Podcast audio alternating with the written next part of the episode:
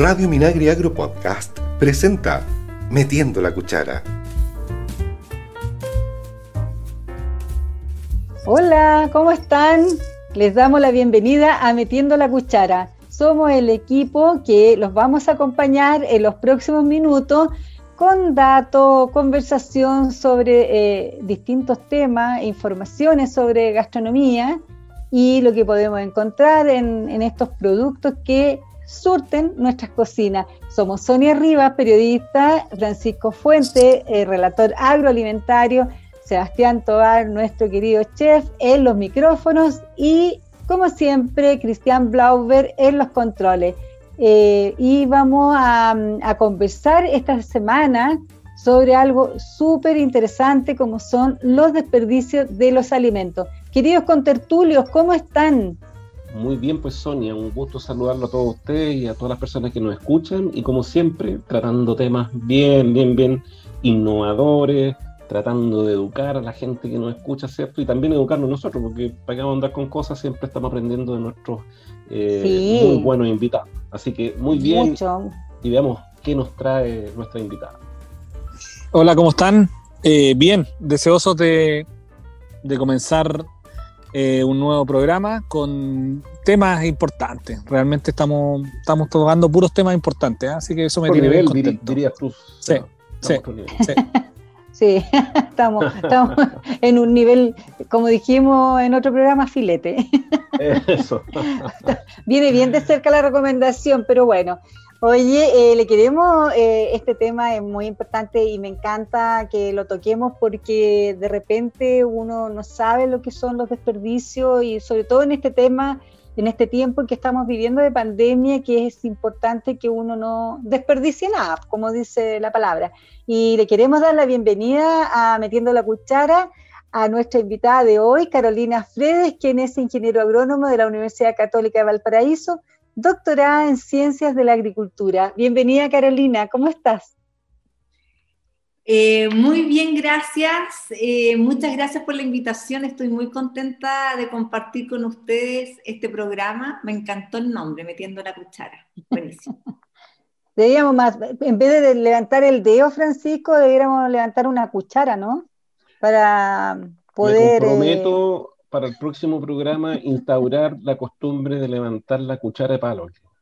La cuchara de palo, el cucharón. Acerca cuando estemos en el estudio de regreso para pegarle a Sebastián. Oh, pero qué maldad. Nada que ver, Sebastián. No, noble utensilio. no a la violencia, Francisco. Oye, aquí eh, vamos a, preguntarle al tiro, Carolina, ¿a qué le llamamos desperdicio de alimentos, Carolina? ¿Qué es un desperdicio? Los desperdicios de alimentos son aquellos alimentos que son aptos para el consumo humano y que abandonan la cadena de suministro de los alimentos. ¿ya? Las razones por las que estos alimentos aptos para el consumo humano abandonan la cadena de suministro de alimentos son variadas.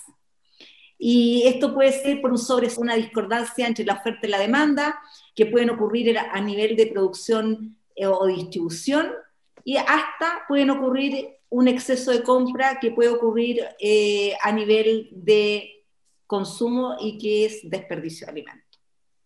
O sea, una diferencia con... Perdón, por razones humanas, netamente. Exactamente, por razones humanas.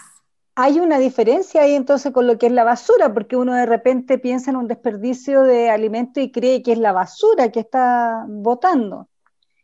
Eso es una súper buena aclaración, porque si no se establecen ninguna acción para recuperar estos alimentos aptos para el consumo humano que abandonan la cadena de suministro de alimentos, los desperdicios pueden convertirse en basura, pensando en que su destino es un basurero, un incinerador o un vertedero municipal. ¿Y qué ejemplo tenemos ahí de, de desperdicio de alimentos? ¿Qué alimentos, por ejemplo, se desperdician hoy día? Esa es una buena pregunta, Sonia. Desperdiciamos de todo tipo de alimentos. No te puedo creer. Dentro de, dentro de todas las categorías de todo tipo de alimentos. ¿Ya? increíble. Eh, a diferentes, obviamente, en diferente, a diferentes niveles y en diferentes volúmenes, pero se pierden todo tipo de alimentos. Y habiendo tanta gente sin, eh, estoy pensando a nivel mundial, ¿no? Que, que mueren de, hambre y, tú estás hablando de que se desperdicia mucho alimento. Me, gustaría que nos dieras un ejemplo, como qué cosas, por ejemplo, tú uno ve o se ha comprobado qué es lo que más se desperdicia. Mira, eso va a variar un poquito eh, entre los diferentes países y entre los diferentes niveles de la cadena de suministro de alimentos. Si nosotros pensamos en los auditores de ustedes, que van a estar obviamente más interesados en su comportamiento como consumidores, yo les puedo comentar que en estudios realizados en países desarrollados y en vías de desarrollo, en el hogar se pierden, como les comentaba, todo tipo de alimentos, pero principalmente frutas, hortalizas y productos de panadería a nivel de hogar, de casa. Lo encuentro increíble. ¿Y eso es por qué? Porque se les echan a perder, porque no lo ocupan, porque compraron de más. ¿Cuál es la, razón? todas las anteriores. Muy bien. Eh, pensando en esta misma evidencia en los países desarrollados, esta evidencia indica porque los consumidores compran más de lo que necesitan, porque se compra de manera inadecuada, porque se botan las sobras de comidas que se preparan, porque se descarta alimentos por criterios estéticos. Caro, tú, tú haces mucha, mucho hincapié en relación a, los estudios que estás citando de, países desarrollados. En, nuestra realidad, ¿debiéramos esperar algo peor, en definitiva, o no? Bueno, siempre lo que se postula en, los, en las primeras eh, estimaciones de pérdida y desperdicio es que eh, en países desarrollados los desperdicios se deben más al, al, a una conciencia de los consumidores. En el fondo, en los países desarrollados se postula que se, se desperdicia más a nivel de consumidor, más a nivel de servicios de alimentación y en las casas, mientras que en los países en vía de desarrollo se pierde más hacia el inicio de la cadena de suministro de alimentos, es decir, hacia la producción. ¿ya? Eh, en Chile, en base a lo que tenemos eh, sobre la mesa, que pensemos que la investigación en Chile es bastante reciente, tenemos un comportamiento de país en vías de desarrollo y país desarrollado. ¿ya? Entonces, una mezcla. Estamos en una situación bastante difícil. Principalmente porque somos un país que ha promovido cierto eh, la exportación de los productos y por lo tanto se rige por criterios eh, muchas veces como señalaba ahí de algo súper, súper relevante que pasó ahí como desapercibido por temas estéticos. Yo creo que ahí tenemos un tema súper interesante, importante abordar, porque eh, de hecho en muchos países desarrollados ha sido una corriente eh, relacionada con los ugly food que se llaman, que en español significan los alimentos feitos, como nosotros le llamamos, que tienen las mismas propiedades nutricionales que los no feitos, ¿cierto? Que es los que se compran a, mayor precio y se exportan. Eh, y por lo tanto, la idea es no dejarlos de un lado y que no vayan a parar finalmente a la basura. Sí, eso es muy importante lo que tú dices. Oye, eh, interesante lo que estás conversando, Carolina, eh, y también que nos damos cuenta que la discriminación está incluso ahí, ¿ah? mira, los feitos los tiran para afuera, así que hay que aprender, hay que aprender cómo comer y usar las cosas,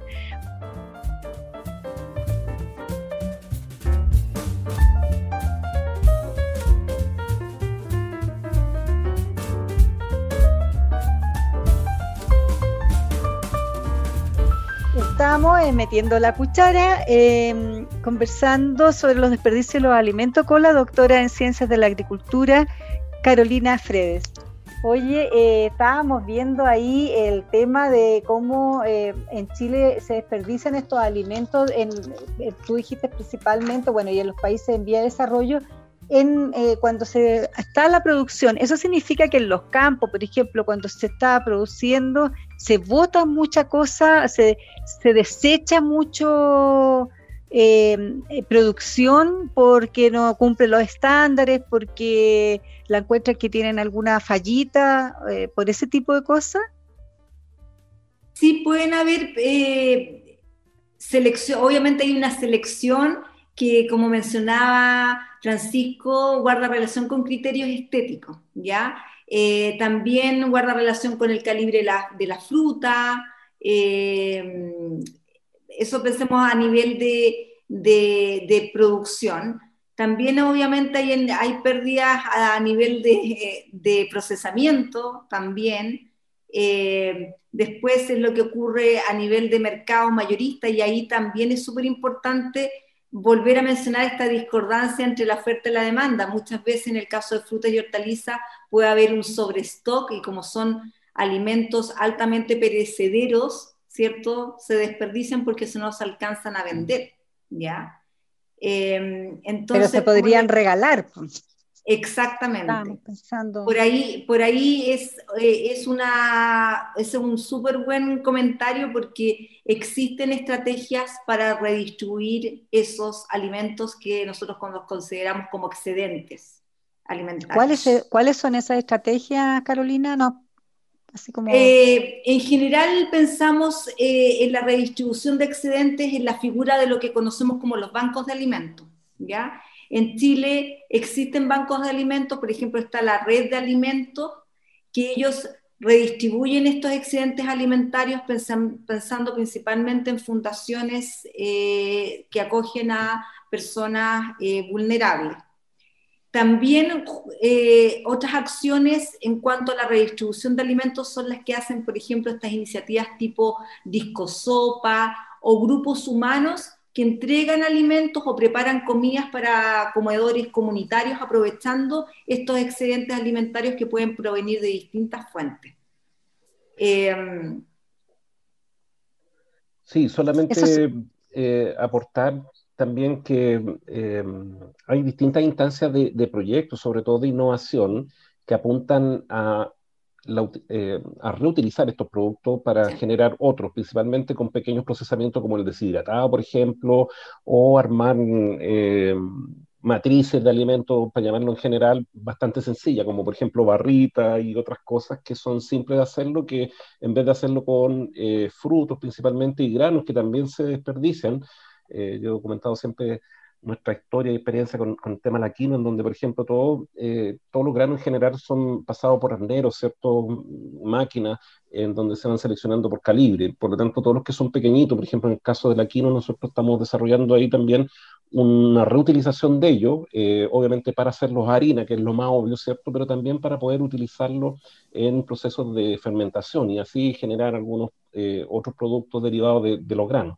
Entonces hay distintas instancias que todas apuntan a ello, incluso por ejemplo todo este tema de los recubrimientos comestibles, principalmente para frutas y hortalizas, apuntan también a extender la vida útil de ellos, justamente que, por lo que señalaba Carolina, eh, acortar esta, estas cadenas ¿cierto? De, abastecimiento y que con esta gran, con esta extensión de la vida útil eh, se pueda eh, tener o evitar, mejor dicho, que ellos vayan a parar a la basura. Así que hay bastante esfuerzo de ese punto de vista.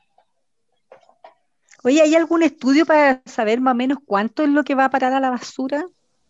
Sí, mira, eh, existen eh, estudios internacionales que manteniéndonos en las frutas y hortalizas y en los hogares hablan de que en hogares, por ejemplo, en hogares de España, se pierden eh, alrededor de 80 gramos de frutas y hortalizas por persona al día.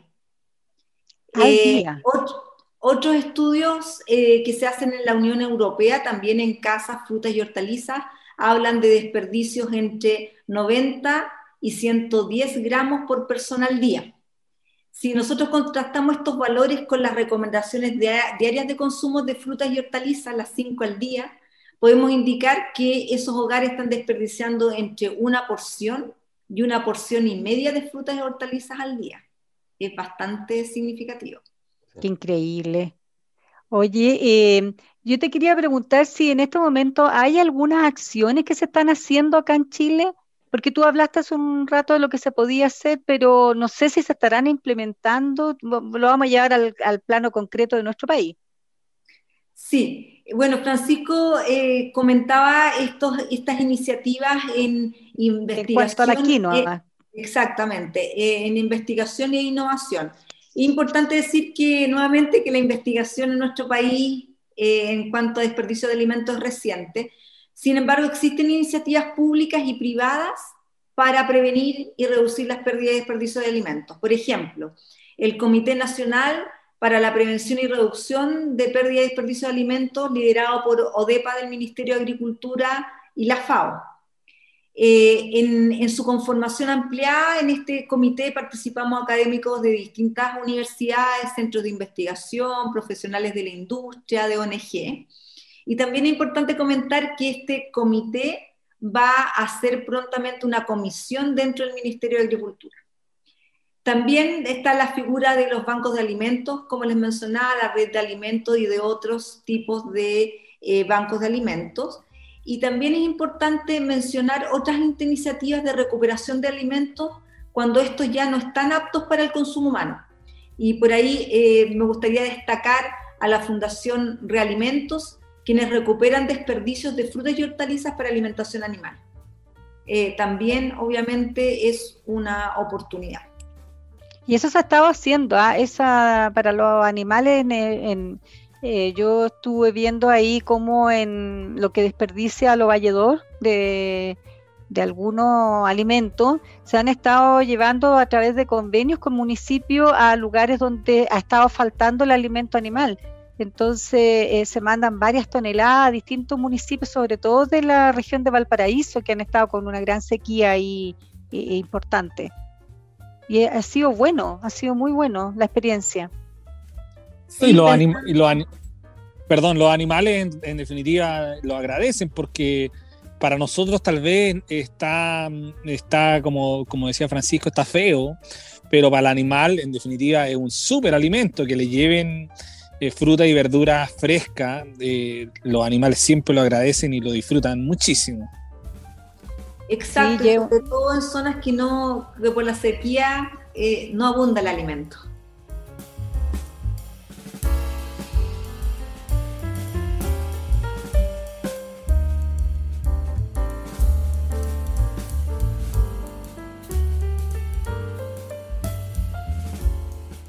Estamos de regreso en nuestro último bloque de Metiendo la Cuchara, eh, conversando sobre los desperdicios de los alimentos con la doctora en, Ciencias de la Agricultura, Carolina Fredes. Oye, Carolina, en el anterior bloque me quedó una consultita. ¿Hay unos planes, parece, de la Universidad Católica o no? ¿Estoy mal con respecto a este tema? Mira, eh, yo te puedo comentar eh, lo que nosotros hemos hecho como carrera de nutrición y dietética UC. Nosotros como carrera de nutrición y dietética UC estamos muy alineados con el compromiso de nuestra universidad por la sustentabilidad.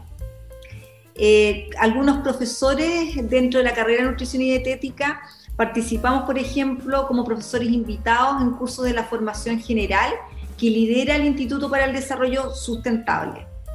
También hemos creado un curso en pérdida y desperdicios de alimentos, que es un curso electivo para la formación eh, general, dirigido a todos y todas nuestras estudiantes de pregrado de la Universidad Católica.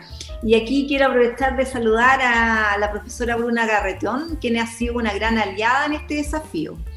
Este curso va a tener su primera versión el primer semestre académico 2021.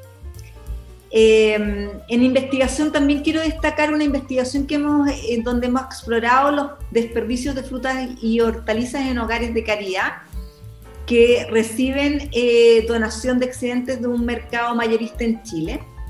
Y, y, esto es importante porque de acuerdo a la literatura, como les comentaba, la redistribución de excedentes alimentarios es una estrategia recomendada para reducir los desperdicios.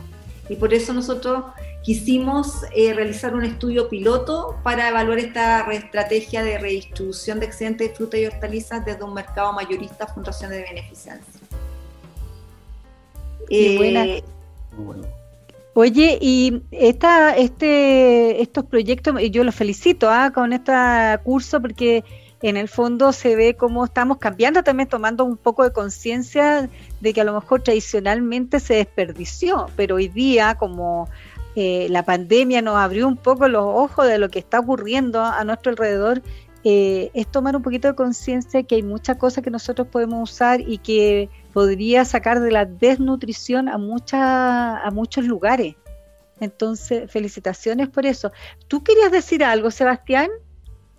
No, no, me parece que, se están haciendo cosas, que se está haciendo conciencia, como dices tú. Es un tema que, se subió y, se, está poniendo enfrente de muchos otros temas. Por ende, eh, la universidad tenía que liderar, eh, como en muchos ámbitos, eh, este tema. Así que genial. Genial, un nuevo curso para la universidad. Genial. Oye, y nosotros, bueno, tú sabes, Carolina, que en esta parte del programa el, micrófono es de Sebastián, porque él nos sorprende ahí con, con su receta y, con todas las cosas que nosotros podríamos tener a mano y que muchas veces ni siquiera se nos ocurre usar en, la cocina, porque uno no sale de ciertas preparaciones.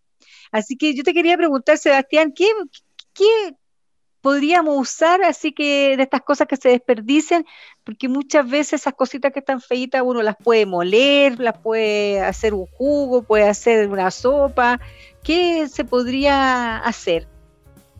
Mira, estuve, cuando estuve viendo la receta para hoy día, que, obviamente como siempre que, que, con, que coincida con lo que hemos estado hablando en el programa, em, me puse a pensar y una de las cosas que, que vemos en, eh, en, los laboratorios de la universidad eh, es cómo podemos utilizar todo esto, ¿ah? cómo podemos darle... Ahí, hoy en día, por suerte, como, como bien lo decía, el tema ya está muy en el tapete, está muy, se está hablando muchísimo, uno googlea, aparecen muchas recetas, aparecen muchas opciones y la gente está teniendo información, lo cual es, buenísimo.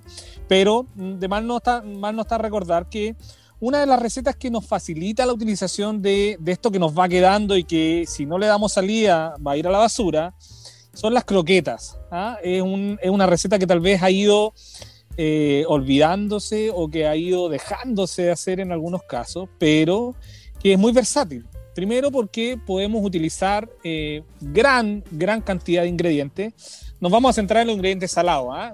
Tal vez en otro programa podríamos ver alguna receta de, las frutas, pero las frutas, como tú dijiste, un batido, un jugo y está más fácil, ¿ah? un helado. Pero en el caso de, las verduras, ¿cómo podemos incorporar todas esas verduras en una sola receta y que nos quede rica? Una croqueta. ¿ya? Una croqueta le podemos poner arroz, si no, si tuviéramos eh, eh, pasta en vez de arroz, podríamos hacerle una tortilla, pero en el caso de si le vamos a hacer croqueta, el arroz queda súper bien. Un arroz que lleva dos o tres días en el, refrigerador, que ya está un poco más seco, lo ponemos en el bowl, todas las verduras que ya tengamos eh, más viejitas, el resto de ensalada, el resto de sofrito, el resto de, algún, de alguna verdura que, que, que estuvo con la carne o que estuvo con el pescado, la podemos picar yo para croquetas recomendaría picar más que moler para que nos quede algo que igual tenga una textura. Pese a que el arroz nos va a ayudar en eso, igualmente no llegar a un puré. ¿ah? Yo muchas veces hacemos puré cuando tenemos que hacer recetas para los adultos mayores, pero en general una persona tradicional o que no tenga, que no tenga problema de masticación, yo le voy a recomendar que lo pique. Si la vamos a picar pequeñita sobre una tabla de manera irregular, para mezclarlo con nuestro arroz y lo que nos va a hacer ligar todo esto va a ser el huevo. Recordar o informar de que las claras del huevo se pueden congelar y funcionan súper bien congeladas o después de congelar. Ya no, es necesario que botemos las claras, sino que las podemos congelar y podemos utilizar como un agente espesante o ligante para estas croquetas estas croquetas que van a tener todas las verduras que tengamos en el refrigerador o que queramos colocarle, el arroz más, eh, más añejito que tengamos ahí en el refrigerador. Y esto lo vamos a agregar con huevo y nos va a ligar.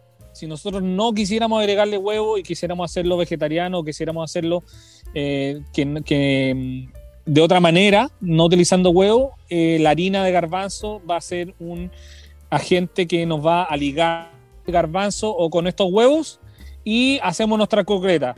Ya que tenemos nuestras croquetas, las podemos o freír en aceite o las podemos colocar en el horno sobre una, eh, sobre una superficie antiadherente, una silicona o sobre un papel mantequilla y las podemos hornear. Cualquiera de las dos opciones resultan súper, súper bien y en definitiva tenemos una receta que estamos utilizando todo lo que teníamos en el refrigerador, no botamos nada Y esa croqueta en definitiva la podemos condimentar con lo que queramos. ¿ah? Le podemos poner un, poco de curry, le podemos poner orégano, eh, un eh, condimento chileno, orégano, ají de color y comino, le podríamos poner un poco más de pimienta, eh, un poco de eneldo, si es que hiciéramos algo tal vez con pescado. podríamos ponerle carne desmenuzada si quisiéramos, también nos quedaría bien. Por ende, es súper, súper versátil hacer una croqueta con lo que tenemos en el refrigerador y tenemos una receta súper, súper rica. También podríamos hacer una tortilla, ¿o no? Pues, también podemos hacer una tortilla, lo que pasa es que la tortilla muchas veces la gente eh, tiende a, acostarle, el formarla, el dar la vuelta, pero en este caso, si no queremos estar friendo las croquetas, podemos hacerlo en el horno, las ponemos como bolitas, todas ordenaditas, y tenemos nuestra croqueta lista. Oye, Sebastián, una consulta para la prueba de los míos, ¿se dan cuenta que, es como reciclado, que estuvo más de, más de dos días? No, no, porque en definitiva, eh, en el caso de, de los fritos, este doradito nos va a generar un sabor muy rico, muy rico, y adentro va a estar mucho más tierno, mucho más húmedo, la característica de una croqueta. En el caso del horno también tenemos que tener ojo ahí de que no se nos sequen demasiado, pero la idea es utilizar todos estos ingredientes y darle un condimento que nos guste, ¿ah? que, esté eh, acorde a lo que generalmente consume esa familia, por ende va a estar súper rico. ¿Cuánto rato en el horno? El horno, eh, hasta que se nos forme la costrita, yo creo que unos 20, 25 minutos debería andar eh, sin problema. Debería andar bien, porque ya está cocinado el arroz. Pues. Exacto, exacto, está todo cocinado, solo, es solo cocinar o, el o la harina de garbanzo o el huevo, cualquiera de las dos que son muy, muy rápidas de cocinar. Oye, la última consulta, eh, cuando hablaste de ligar con la clara del huevo, ¿no echas la yema entonces o echas todo? Pues, puedes, eh, puedes utilizar o el huevo completo o solo la clara y cualquiera de las dos opciones te va a servir para aglutinar esto y que te pegue, en definitiva. Oye, súper buena la receta, me dio hasta hambre, ¿o no? ¿Te pasó lo mismo, Francisco? Sí, sabrosita, me, me, gustó. Excelente, como dice Sebastián, puedes ocupar todas las sobritas que te queden. Oye, qué buena. Lamentablemente, Carolina, estamos llegando al final de nuestro programa y te queremos dar eh, las gracias por haber asistido a Metiendo la Cuchara y habernos eh, alumbrado, por decir así, eh, un poco sobre lo que son estos desperdicios de alimentos y para que la gente guarde de repente y pueda hacer hasta una sopa, ¿no? Con lo que no va a ocupar de, de cada cosa puede claro, la, sopa es lo más conocido, por eso quise tirar otra receta, pero sí, por supuesto que una sopa también va a ser una muy buena opción. Que se atrevan. Así que sí, atreverse a, guardar y no votar porque es tan feo, porque tiene una picadura y una manzana o una papa tiene un ojo, hay que sacárselo y usar todo aquello. Eh, así que muchas gracias por asistir al programa, así que nos vemos. muchas gracias por la invitación chao, chao. Sí, que te vaya bien, Carolina, con todos tus proyectos. Muchas gracias, un abrazo. Hasta la próxima. Hasta la próxima, chao.